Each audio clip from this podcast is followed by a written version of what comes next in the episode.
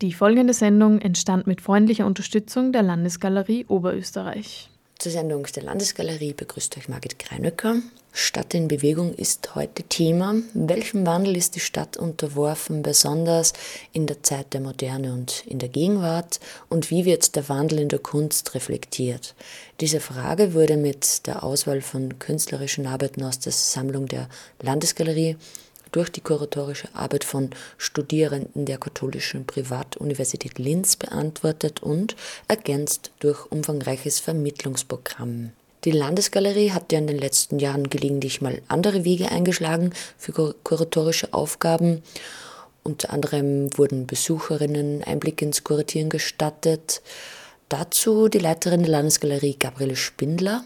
Bei dem Projekt mit der Katholischen Privatuniversität gingen wir noch darüber hinaus, indem die Studierenden tatsächlich alles, was zu einer Ausstellung gehört, auch mitgemacht haben. Das heißt, von der Erstsichtung der Exponate, von der theoretischen Auseinandersetzung mit dem Thema bis hin zur Umsetzung der Ausstellung, von den Passepartouts bis zur Einrichtung, bis zu den ganzen Ausstellungstexten hin.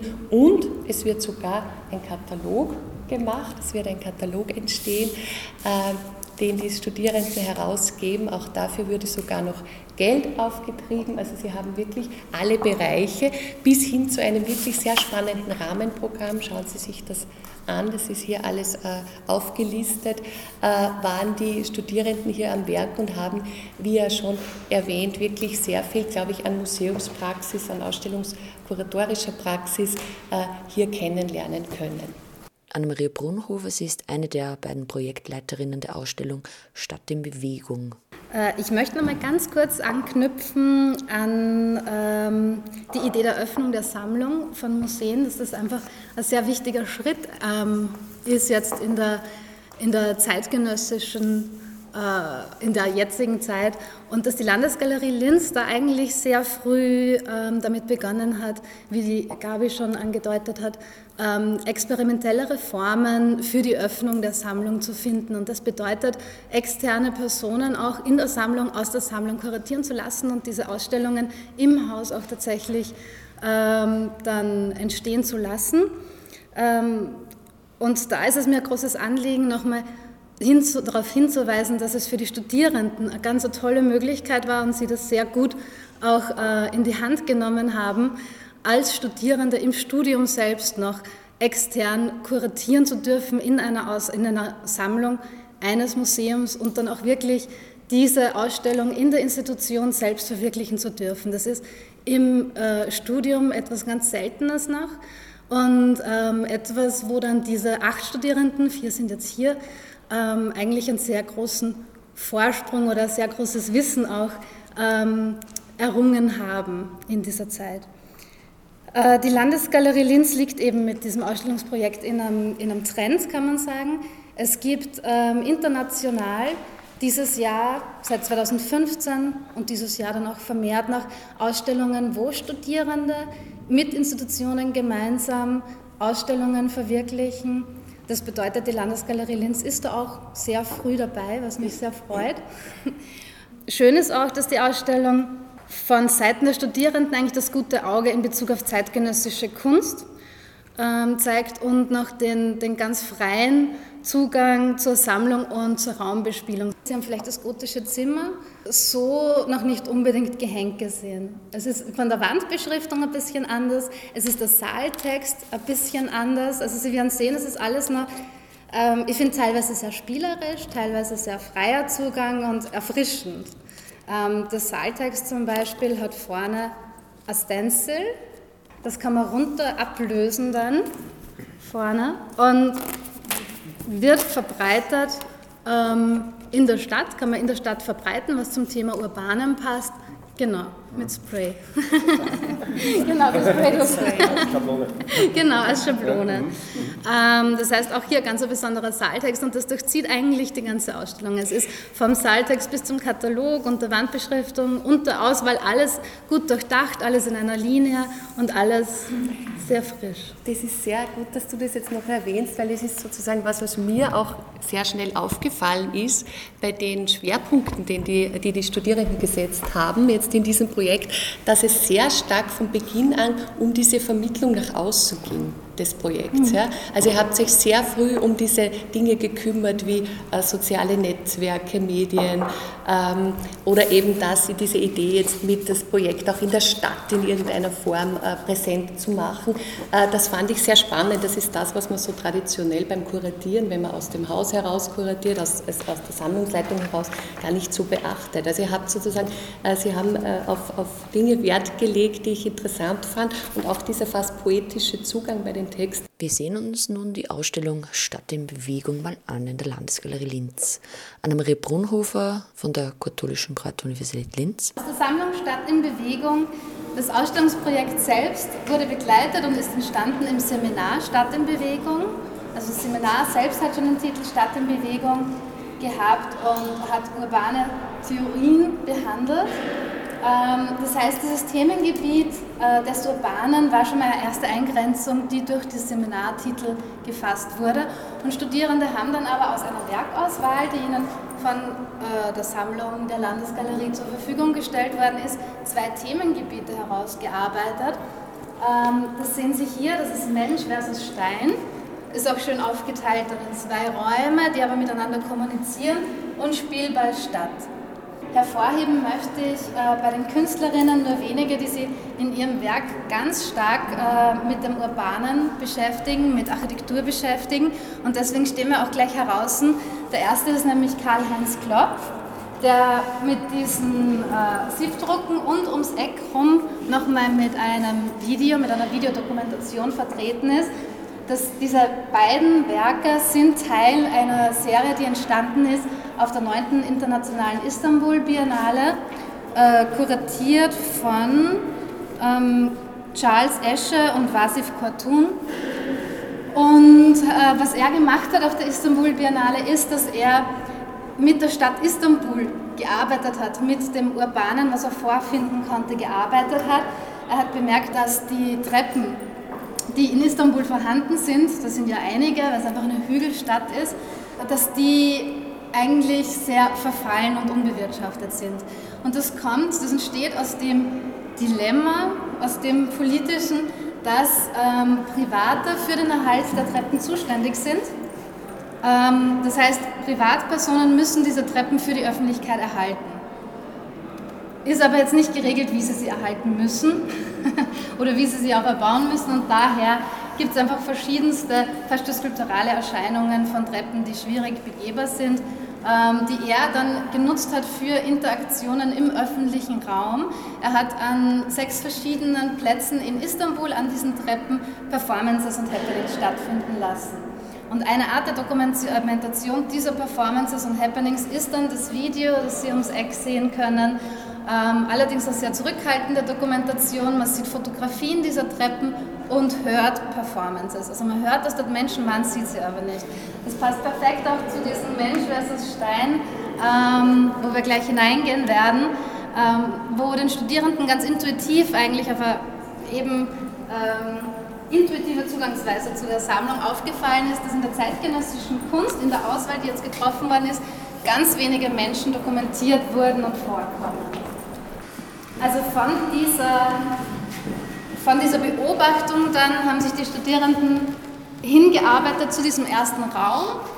Man sieht, es ist äh, wirklich die Gegenüberstellung, ähm, die fokussierte von Beat Streuli, einem sehr wichtigen Schweizer Künstler, zeitgenössischen Fotografen, der jetzt in der Schweiz und in Belgien lebt und der ähm, fokussiert Menschenszenen, aber ähm, und aus dieser Menschenszene heraus individuelle Personen in der Masse beobachtet und fotografiert hat. Also er hat wirklich Werkserien und er ist auch bekannt tatsächlich für diese Art der Fotografie. Und dies gegenübergestellt ähm, Arbeiten von Lorenz Estermann zum Beispiel auch. Lorenz Estermann ist ein Linzer, ähm, Künstler, also Linz und Wien, äh, wohnhaft, lebend und arbeitend, der sich ganz viel mit architektonischer Utopie und Dystopie beschäftigt ähm, der auch Modelle, in, also fantastischere Modelle fast in die Realität, in Realitätsszenen setzt, also in die Natur und diese fotografiert. Was wir hier jetzt sehen, sind ähm, dystopische Szenen, von ähm, Dark Tower Serie. Die Dark Tower Serie symbolisiert ähm, ganz stark diese verlassene Stadt, was in den Raum sehr gut passt und funktioniert. Ums Eck sind sie nochmal Anna Moleva. Und zwar das Video und die Fotografien aus der Serie Kremlin Doppelgänger. Wir gehen noch ganz kurz zum Raum äh, Spielballstadt.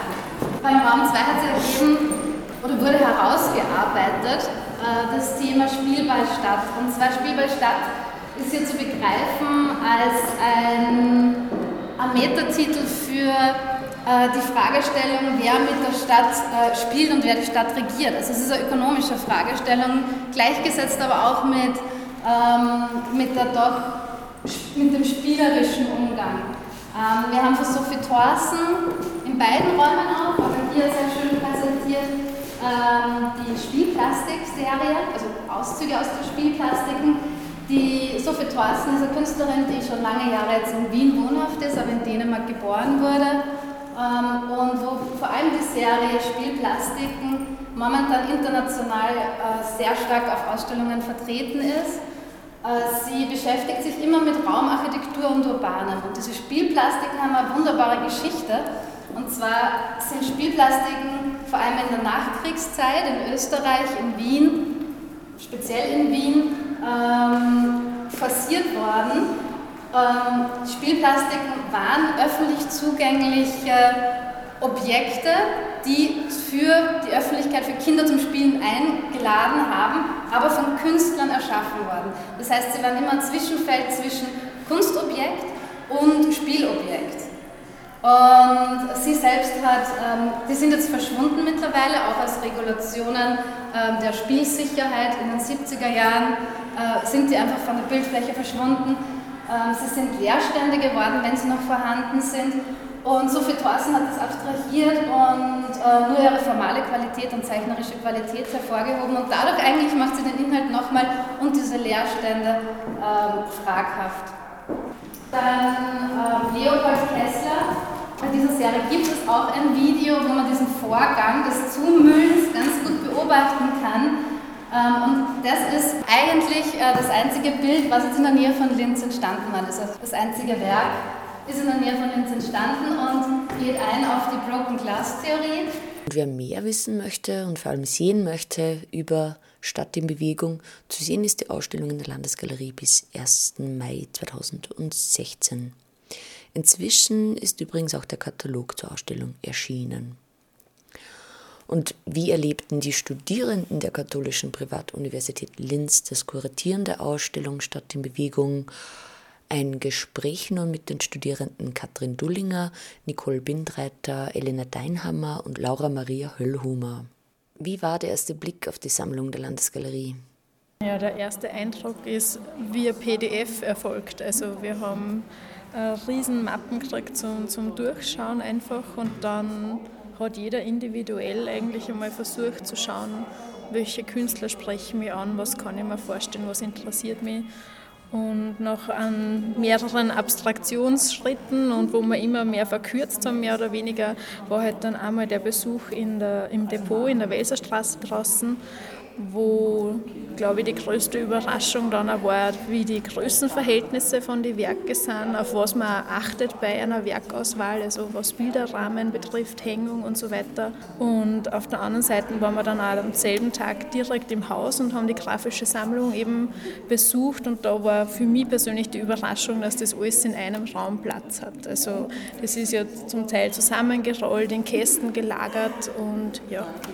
Es ist bei Diskussionen schon öfter angesprochen worden, so braucht es denn überhaupt ein Museum. Äh, man kann das Ganze ja virtuell betrachten. Eure Erfahrungen zeigen, dass das nicht so ist. Es ist ein ganz anderer Eindruck, wenn man in, also ich möchte schon fast sagen, heilige Hallen ist, meine, wenn man sich da jetzt umschaut, dieser Eindruck, der einfach dieser Raum alleine bietet oder dieses, einfach dieses Knarren von diesem Boden, also das hat alles ein gewisses Flair. Es ist halt wirklich auch eine, Bildungseinrichtung, eine Bildungsstätte und die transportiert diese Geschichte, die er hat und wenn sich da äh, dann auch jemand überlegt, das hänge ich so, das hänge ich so, das, das kriegt man erst richtig mit. Es hat einen, eine Sinnhaftigkeit, einen Zeitverlauf, man, man, man merkt so viel Unterschwelliges auch und das hast du nie, wenn du das nur digital machst.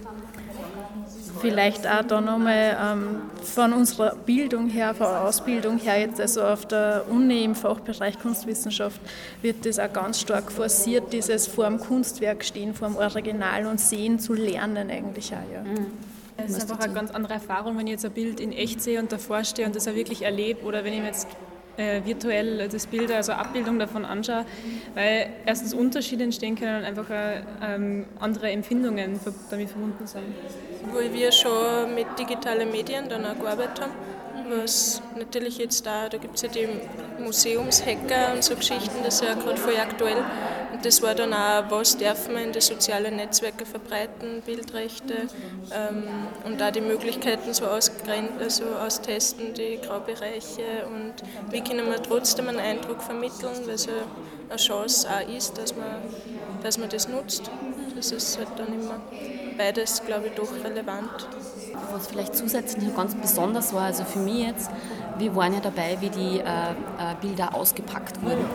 Und das ist schon was, wo man auch, man merkt diesen Wert und halt auch dieses Tabubild eigentlich. Es ist, es ist nichts, mit dem ich jetzt selber hantieren darf. Es hat einfach auch diese, dieses Auratische, ja, und ähm, einfach da dieser Restauratorin zuzuschauen, wie sie arbeitet, auf was sie Wert legt und wie sie mit dem umgeht, war ganz besonders.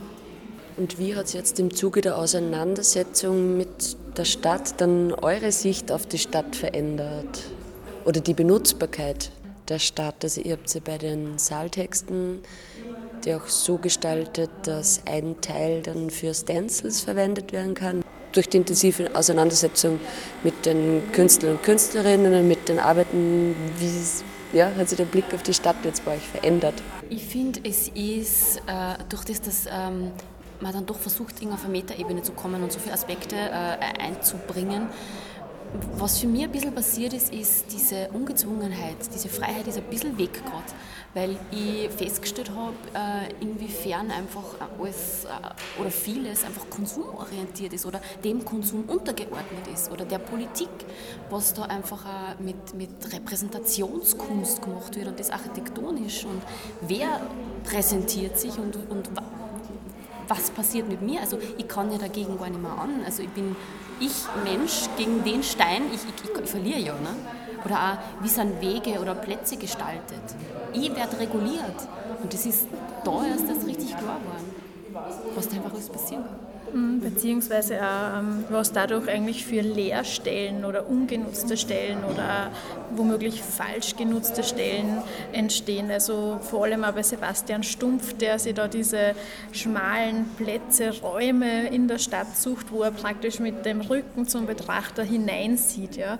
Ähm, oft es gibt einfach Grenzen, Grundstücksgrenzen, die, die festgemacht sind. Jeder versucht auf seinem Grund das Beste draus zu machen, aber wie das dann in einer Beziehung steht zu den, zu den Grund, Gründen rund um und zum Beispiel das wird überhaupt nicht beachtet oder wenig beachtet, ähm, zu Sophie Thorsen, da ist natürlich, also vielleicht auch, ähm, genau durch diese TÜV-Prüfung, ja, wir, wir versuchen da immer mehr zu beschützen, immer mehr ähm, abzunehmen. Ja, es darf äh, nicht mehr gefährlich sein. Das Problem ist natürlich, dass ich dadurch auch einen gewissen ähm, pädagogischen Effekt wegnehme, also einen Lerneffekt. Ja. Ich, ich, ich, ich mache das Kind schon so, dass es sich gar nicht mehr spülen traut. Ja, es lernt einfach auch überhaupt nichts mehr in dieser Aktivität. Es ist wohl behütet und wächst ähm, so auf und wird womöglich dann irgendwann in einer Welt äh, entlassen, wo es aber dann konfrontiert wird mit, mit ähm,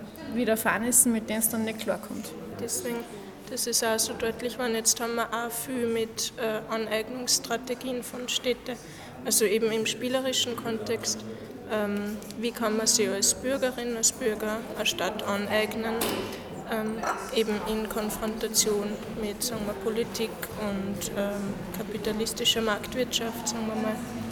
Und das, glaube ich, hat dann auch einen großen Raum eingenommen und auch immer mehr, indem wir uns damit beschäftigt haben. Vor allem dann auch Linz selber ähm, fällt an der, an der Heimatstadt dann auch sowas auf, was da was da gesetzt wird und welche Möglichkeiten wir haben. Wir haben sie vor allen Dingen sehr viele neue Perspektiven auf Städte eigentlich geöffnet, weil auf sehr vielen Kunstwerken doch eigentlich ähm, ein Teil von einer Stadt dargestellt wird, den man jetzt so entweder nicht sehen kann, weil zum Beispiel ähm, die Menschen komplett weggenommen worden sind, wo eigentlich sehr viele Menschen sind.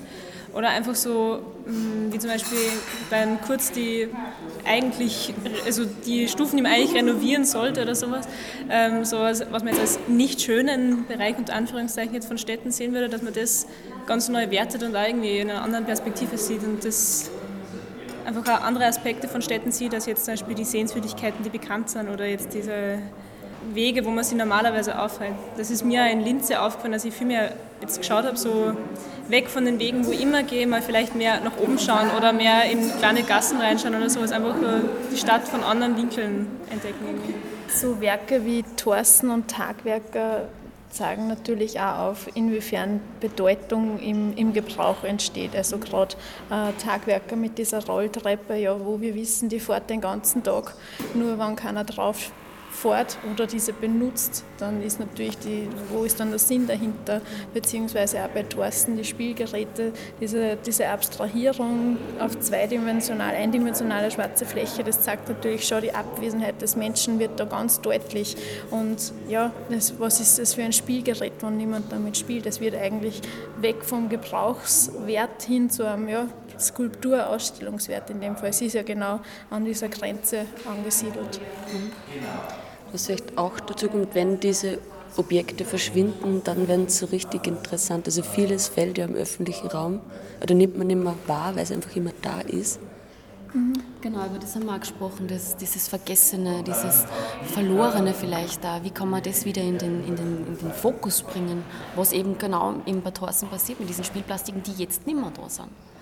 Von meinem aktuellen Anlass in Linz auch, genau. mhm. mit der Eisenbahnbrücke wird auch wahrscheinlich dann die in ein paar Jahren vermutlich eine Sentimentalität irgendwann auftreten und sagen, ah, die Eisenbahnbrücke jetzt. Ja, das ist jetzt schon. Ja. Mhm.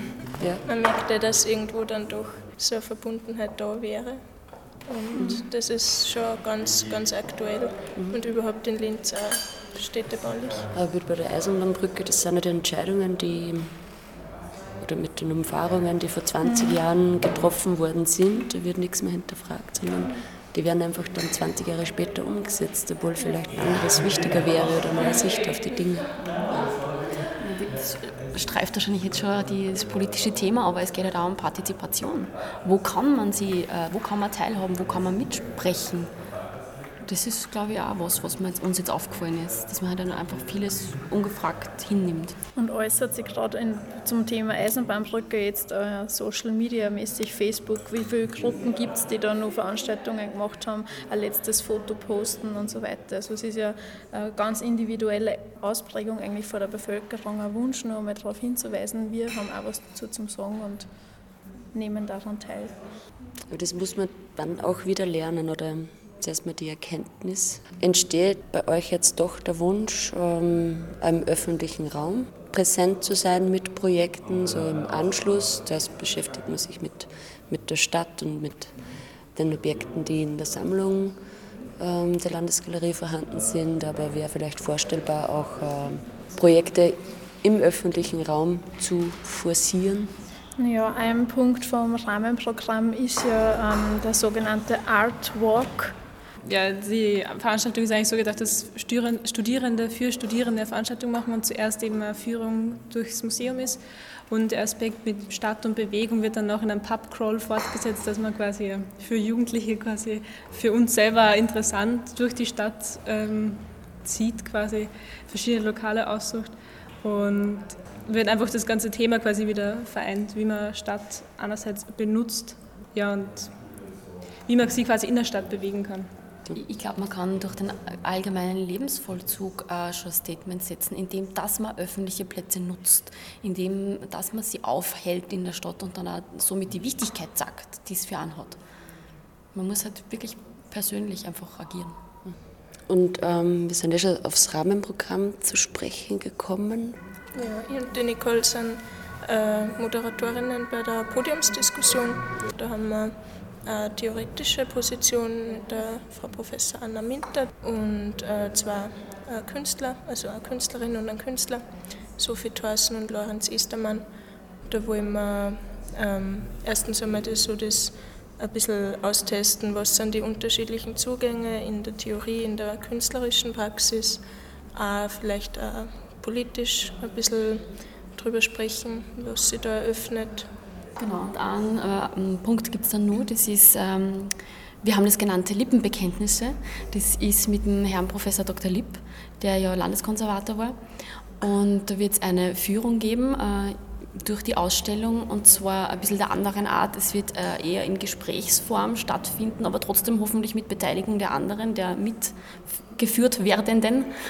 Und äh, genau, also es geht jetzt auch darum, es ist moderne Kunst, er ist eher der Vergangenheit äh, zugedacht. Wie, wie geht das zusammen? Wie sieht er das?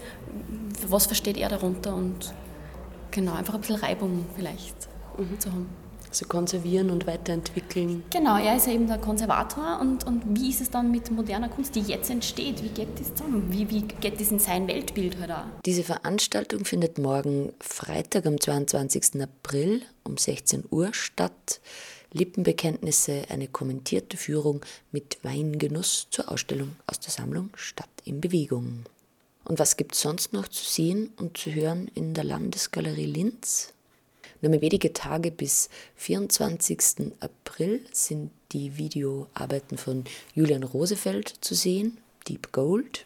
Eine Vorschau auf 25. Mai, 6x6 Positionen zur Zukunft der Fotografie gibt es dann zu sehen ab 25. Mai bis 5. Juni ist noch zu sehen die große Ausstellung Werke der neuen Sachlichkeit, messerscharf und detailverliebt.